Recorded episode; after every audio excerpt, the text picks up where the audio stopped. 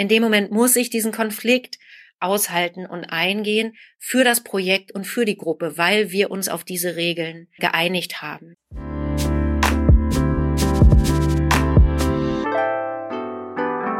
Hallo und herzlich willkommen zu einer neuen Folge Revision, der Podcast, unsere Workshop-Reihe für geförderte ProjektträgerInnen im Rahmen des Sonderprogramms Neustadt Kultur beim Fonds Soziokultur. Diejenigen, die äh, fleißig zuhören, wissen Bescheid. Heute geht es um die Episode 4 in der Season 3 und das Thema war Joy, Freude. Wie immer haben wir unsere Gastsprecherin nochmal eingeladen, ähm, hier zu bleiben, mit uns zu sprechen oder mit mir zu sprechen. Heute für den Fonds ist hier Christine Joan Meyer.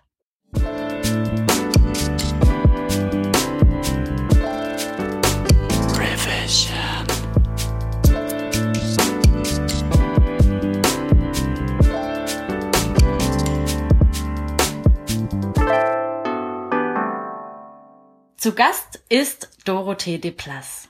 Ich glaube, ich kann für uns alle sprechen, dass es eine ganz, ganz freudevolle Episode war. Du hast uns viel erzählt.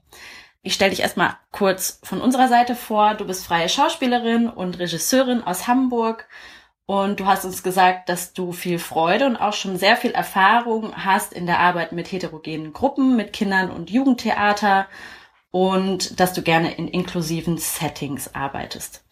Am Anfang jeder Folge bitten wir unsere GastrednerInnen immer, sich mit drei Begriffen vorzustellen.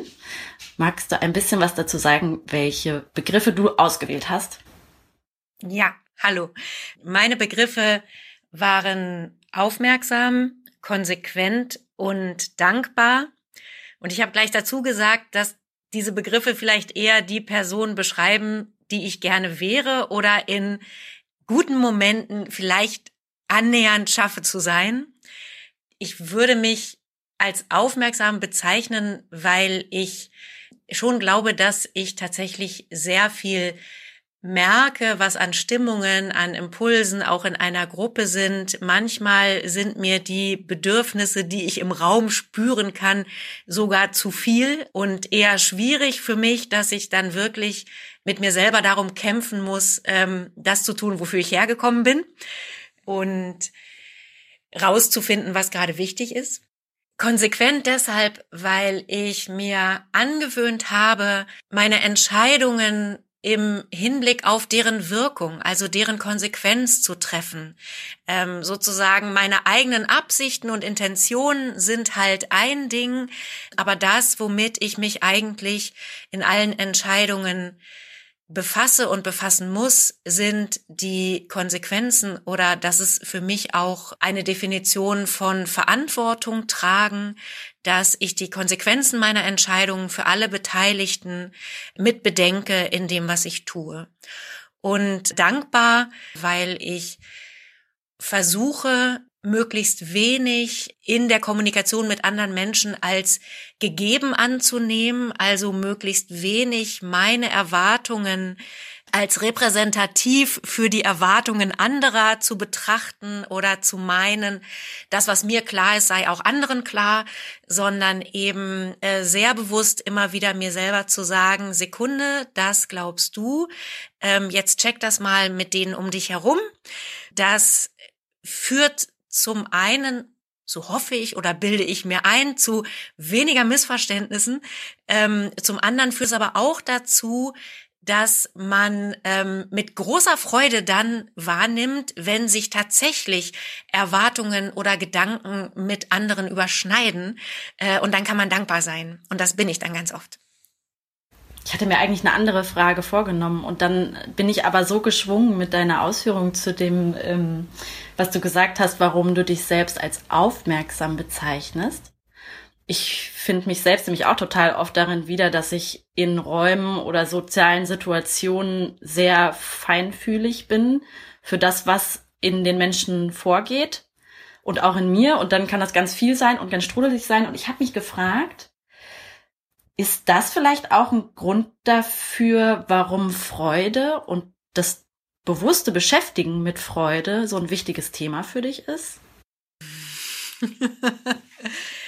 Klar, Wobei ich jetzt äh, niemandem unterstellen möchte, dass irgendjemandem die Freude der anderen egal wäre. Ähm, aber ich merke sozusagen, ich bin ein wahnsinnig harmoniebedürftiger Mensch. Sagen wir mal so, ich kann sagen, dass ich mich mit der Freude anderer aus ganz egoistischen Gründen beschäftige. Ich bin wirklich niemand, der altruistisch sagt, ach, ich würde so gerne dem Rest der Welt eine Freude machen. Nein, verdammt, ich brauche, dass die guter Stimmung sind, weil es mich und meine Möglichkeiten in einem Projekt zu agieren wirklich enorm beeinflusst. Das finde ich so schön. Das ist so eine ehrliche und offene Antwort. Ähm, das haben wir ja in der, im Workshop schon von dir gesehen, dass du dich uns gezeigt hast und dass das viel Aufmerksamkeit und Freude irgendwie in diesem Raum mit den vielen Menschen, die da waren, erzeugt hat. Und ich finde, das knüpft ganz gut an an den ersten Talk, den du gegeben hast. Das Thema von dem Talk war, gesehen werden ist die Voraussetzung für Freude. Und ich würde das Pferd mal von hinten aufzäumen, dieser Main Takeaway, also sozusagen die Kernaussage dieses Talks, war, Reaktion erzeugt Aktion. Also erstmal dieser Satz, Reaction creates Action, ist so eine Art Merksatz, den ich aus meinem eigenen Studium mitgenommen habe. Ähm, ich habe das vorhin im Talk kurz beschrieben an dem Beispiel, wenn ich dir den Auftrag gebe, einen König zu spielen, dann kannst du unglaublich viel machen äh, mit schicken Kostümen und wichtigen Worten und langsamem Gehen und weiß ich was. Wenn aber nur eine Person durch den Raum geht, ohne zu dir aufzublicken, dann bist du kein König. Dann wirkst du eher wie jemand, der sich ein bisschen peinlich macht, weil er sich selbst zu wichtig nimmt.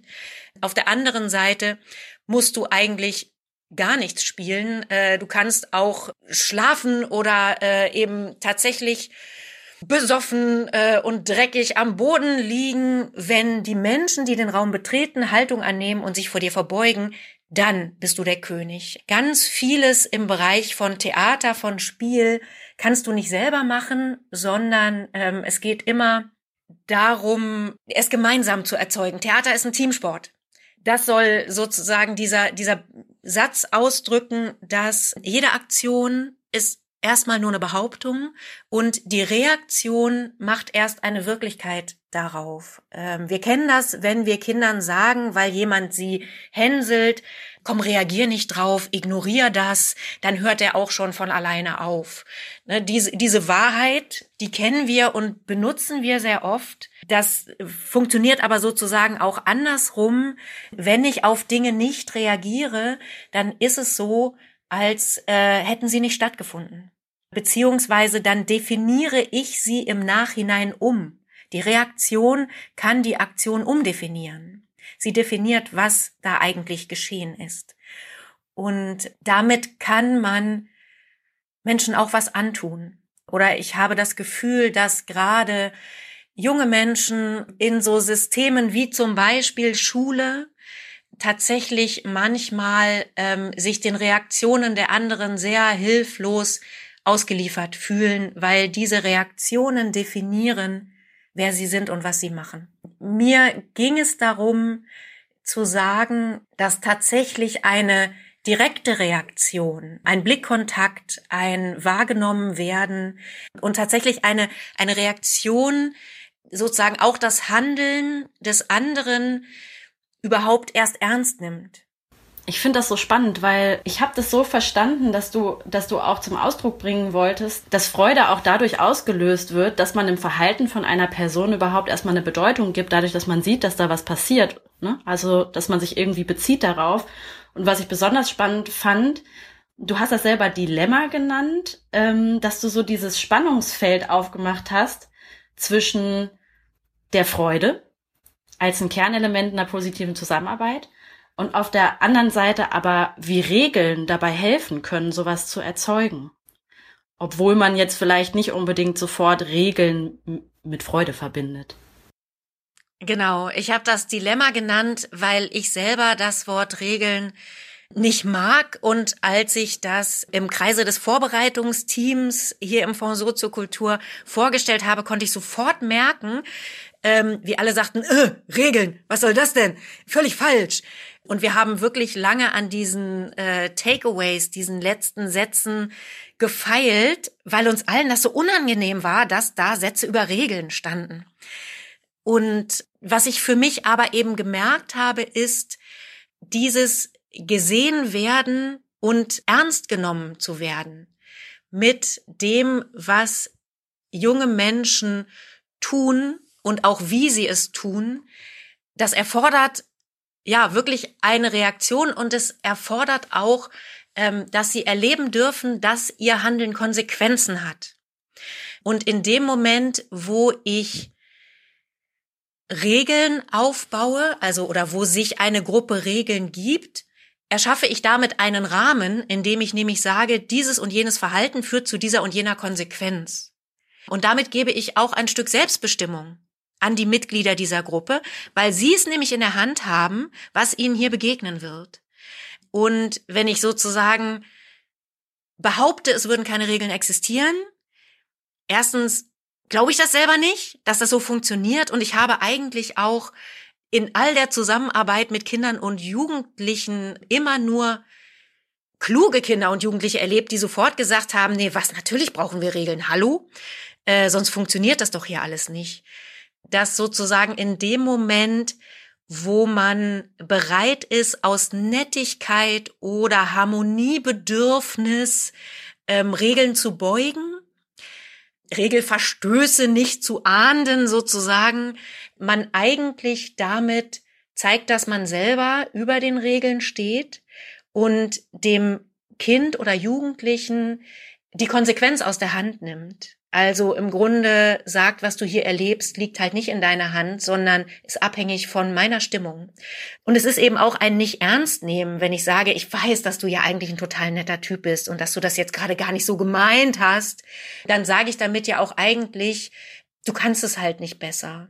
So ein Stück weit, ne? Und ich würde aber in dem Moment sagen, ich weiß, du kannst das besser. Und deshalb, verdammt nochmal, macht's mich auch sauer, wenn du das jetzt nicht machst. Oder deshalb muss ich dir sagen, das hier reicht nicht aus. Gerade weil ich weiß, weil ich total an dich glaube und vertraue, dass du das besser kannst. Ja, und im Umkehrschluss, ja, das hat Andrea irgendwie auch so schön gesagt. Also in dem Moment, wo du in so einer Situation eine Konsequenz ziehst aus einem, ich sag mal in Anführungsstrichen, Fehlverhalten von einem Kind oder einem Jugendlichen, in dem Moment, wo du darauf reagierst, nämlich indem du eine Konsequenz ziehst, gibst du diesem Menschen ja eigentlich Wertschätzung. Nämlich, indem du ihm dadurch zeigst, das, was du machst, hat Bedeutung für das, was wir hier machen. Ja. Also das ist ähm, meine Hoffnung oder meine Erfahrung und ich finde solche Momente immer wieder schwierig, wenn es darum geht, Regeln durchzusetzen. Und leider ist das halt auch so, dass dieses Regeln durchsetzen oft der Projektleitung obliegt und dass das, das ist keine Machtposition, sondern das ist wirklich eine Position im Dienste des Projektes. Ne? Wir müssen das. Wir dürfen uns nicht zurücklehnen, sondern in dem Moment muss ich diesen Konflikt aushalten und eingehen für das Projekt und für die Gruppe, weil wir uns auf diese Regeln geeinigt haben. Und ich bin nicht die, die hier gerade ein Kind rausschmeißen darf, weil sie es darf, sondern ich bin die, die jetzt äh, dafür sorgen muss, dass die Regeln eingehalten werden. Und ich habe es aber eben auch andersherum erlebt, sozusagen, wenn die Regeln klar sind und transparent sind, dass dann auch häufig jugendliche Kinder selber die, die Verantwortung übernehmen können, bestimmte Momente anzuleiten oder in die Hand zu nehmen, weil sie gemerkt haben, es liegt in meiner Hand. Das sind dann immer sehr, sehr schöne und dankbare Momente. Ich finde, das ist auch so eine super Überleitung eigentlich zu dem zweiten Thema, zu dem du gesprochen hast. Und zwar war äh, das Überthema Koproduktion mit Freude. Wer macht die Regeln? Fragezeichen. Und jetzt haben wir ja so ein bisschen von der Seite gesprochen, was es auch in der Verantwortungsposition für eine Gruppe bedeuten kann, darauf zu achten, dass Regeln eingehalten werden von allen, also nicht nur von den Kindern, sondern auch von den Erwachsenen, nämlich auch indem ich mich zeige, wenn ich auch selber mal einen Fehler gemacht habe, als die erwachsene Person zum Beispiel in der Arbeit mit den Kindern. Aber du hattest so schöne Beispiele dafür, wie man Regeln auch in einem gemeinsamen Prozess schafft und dadurch, dass man dieses Regelwerk sozusagen als Kunstwerk gemeinsam kreiert, dadurch wieder Freiheit entsteht in diesem Regelwerk. Also ähm, ich habe von einem Projekt des Theater of Research in Hamburg erzählt, das Forschungstheater im Fundustheater, in dem ich lange äh, freie Mitarbeiterin war. Und in dieser Zeit haben wir oft Projekte gemacht, in denen wir mit Kindern und Jugendlichen über ihren Alltag oder ihr Alltagserleben ins Gespräch kommen wollten und dafür aber eine fiktive Realität oder eine fiktive Brille aufgesetzt haben. Zum Beispiel haben wir alle miteinander Wunder gesucht und diese dann dokumentiert oder ähm, in dem Beispiel, von dem ich etwas länger gesprochen habe heute, da ähm, haben wir Geister in den Schulen gesucht, um damit Orte auszuzeichnen, die eine besondere Kraft haben. Entweder eine positive Kraft, weil sie Kindern Energie geben, weil dort vielleicht Rückzugsorte sind oder besonders gute Spielorte oder Trostorte oder auch eben konfliktreiche Orte, ähm, an denen in irgendeiner Form immer wieder sich, sich Probleme zeigen. Und die haben wir dann eben sehr ernsthaft aufgesucht. Wir hatten auch entsprechendes Equipment dabei, das sehr kompliziert aussah und zu handhaben war und das uns aber eben die Türen geöffnet hat zu Räumen, an die SchülerInnen normalerweise nicht dürfen, Geistersucher aber schon. Das sind ja schließlich Expertinnen, die ernsthafte Forschung betreiben. Und das haben die Kinder auch sehr schnell verstanden und sehr gezielt genutzt. Ich habe also tatsächlich auf Dächern, auf einmal auf dem Dach einer Schule gestanden, äh, Wahnsinnsausblick in Hamburg oder auch auf Dachböden oder eben in Kellern oder sehr beliebt das Lehrerzimmer, äh, ein Ort, der Schülern normalerweise eben nicht zugänglich ist. Aber wenn man eine gute Theorie abliefern kann, warum dort unter Umständen ein Geist ist oder eine Geistesgegenwart, warum dort eine Atmosphäre herrscht, die sich so verdichtet hat im Laufe der Zeit, dass sie die Menschen verändert, die dort vor Ort sind, dann kann man diesen Ort eben auch, dann hat man ein Recht, diesen Ort weiter zu erforschen und zu gucken, ob man da einen Geist einsaugen kann. Und gleichzeitig hat sozusagen dann die Verbindung der Kinder mit den Geistern auch die Möglichkeit gegeben, im Namen der Geister Forderungen an die Schule zu stellen, um bestimmte Probleme oder Konfliktherde, ich sag mal ganz vorsichtig, zu entzerren oder einfach zu verändern, zu gucken, wie man manchmal das Setting ändern kann, um ähm, Geister zu befrieden. Ich fand, das war so ein äh, lebendiges und schönes Beispiel dafür. Du hast das irgendwie immer wieder betont, dass es in dem Prozess immer wieder wichtig war, alle Beteiligten daran zu erinnern, dass das äh, das Spiel ist und dass es diese Regeln für dieses Spiel gibt und dass, wenn sich nicht alle an diese Regeln halten, dass das Spiel dann an Bedeutung verliert oder dass man die Geister nicht finden kann. Und ähm, ich fand das so schön, dass dieses sich an die Regeln halten den Kindern eigentlich ermöglicht hat, plötzlich Räume und Orte an ihrer eigenen Schule zu entdecken, zu denen sie eigentlich sonst keinen Zugang haben. Also wieder Freiheit in der Regel. Naja, das ist ja auch eine Grunderfahrung, da wo wir viele sind, sind wir viel stärker als eine Person. Und deshalb ist es in der, in der Gesellschaft, in der Gemeinschaft, also bis hin zu in der Demokratie, manchmal hilfreich, sich an Regeln zu halten, auch wenn die einen an irgendeiner Stelle nerven. Aber sie geben eben die Möglichkeit, sich mit vielen zusammenzutun und äh, dann entstehen Kräfte. Und eine dieser Kräfte ist die Vorstellungskraft. Das ist wie so ein magisches Grundelement für Theater auch, ne? Oder für das, was du da in deiner Arbeit auch versuchst zu erzeugen mit anderen zusammen. Ach, ich würde am liebsten noch ganz viel mit dir weiterreden, ähm, weil ich glaube, so, uns ging es heute allen so. Du hast so viele tolle Beispiele. Ich möchte noch mal sagen, auch für die Leute, die vielleicht den Podcast hören, die jetzt nicht bei Revision dabei sind, dass wir auf jeden Fall gerne noch mal deine Webseite teilen werden und würden. Und du hast empfohlen, dass man auf der Webseite vom Fundus Theater, also dieses Theater of Research, auch mhm. Videos von diesen tollen Projekten sehen kann. Ja, also unbedingt empfehlenswert. Ähm, ich habe 2015 eine ähm, andere Entscheidung getroffen oder habe dann die Leitung eines kleinen Theaters übernommen und bin deswegen jetzt nicht mehr im Team des Theater of Research, zumindest nicht regelmäßig mit dabei. Aber diese unheimlich tolle Arbeit äh, geht da weiter, äh, inzwischen auch international. Von daher lohnt sich das auf jeden Fall, auf diese Website zu gucken. Und tatsächlich gibt's in der Mediathek auch speziell zu dem Projekt Spukversicherung einen kleinen Film. Und es ist auch vor kurzem ein Booklet ausgegeben worden, das man beim Fundus Theater bestellen kann, das die Möglichkeit bietet, selber auf Geistersuche zu gehen, indem man eben aus diesem Buch sich das entsprechende Material zusammenbastelt und dann sozusagen auf diese Weise Worte zu finden, eine Sprache zu finden, in der man letztlich miteinander verhandeln kann, wie wir miteinander umgehen wollen in unseren Räumen.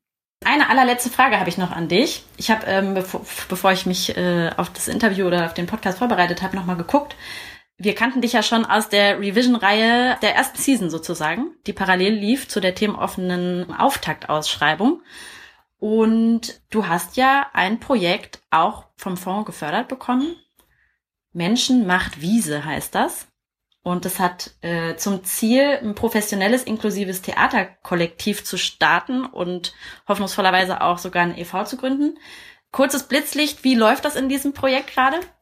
Wir haben jetzt eine Gruppe gebildet ähm, von acht Menschen aus den unterschiedlichsten, also die, etwa die Hälfte sind Menschen, die als behindert gelabelt werden, die selber in Werkstätten arbeiten oder auch im Theater arbeiten, aber eben oft dann mit Begrenzungen, weil zum Beispiel eine Höreinschränkung vorliegt und man damit nicht an jedem Theater arbeiten kann oder nicht mit allen Künstlerinnen zusammenarbeiten kann. Zum Teil sind eben auch Menschen, die in sozialer Arbeit früher tätig waren und ähm, die jetzt aus der freien Szene Hamburgs kommen. Das äh, Ziel dieser Gruppe ist tatsächlich ein inklusives, professionelles Arbeiten zu ermöglichen, unabhängig von dem im Moment bestehenden Fürsorgesystem. Wir haben sehr lange Sonderwelten geschaffen und Menschen, äh, die als behindert gelabelt sind, sozusagen Zugänge verweigert. Und heute ist man in diesem System dann ein bisschen gefangen. Ein inklusives Arbeiten ist schwierig möglich, weil man als Mensch, der als behindert gelabelt ist, in äh, Werkstätten für Menschen mit Behinderung landet. Dort gibt es viele ambitionierte Theaterprojekte. Die Schwierigkeit ist aber, dass äh, die Infrastruktur dieser Werkstätten eben aus den Sozialsystemen finanziert werden, die Menschen mit Behinderung vorbehalten sind. Das heißt, man darf da nicht mischen und wirklich Inklusion betreiben. Wir möchten die Welt dahingehend verändern, dass wir alle unsere persönlichen Bedürfnisse gesehen und geschätzt und wahrgenommen wissen können und damit ähm, gut leben können und vor allen Dingen äh, zusammenarbeiten können mit den Menschen, mit denen wir gerne zusammenarbeiten wollen. Und sehr oft lernen wir ja von Menschen, die anders sind als wir, besonders viel.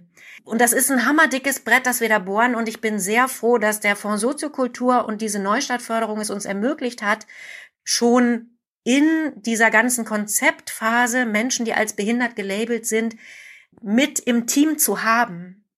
Denn das war nur möglich, wenn wir auch äh, Gelder haben, zum Beispiel für Gebärdensprach DolmetscherInnen oder Assistenzkosten. Sozusagen darum ging es.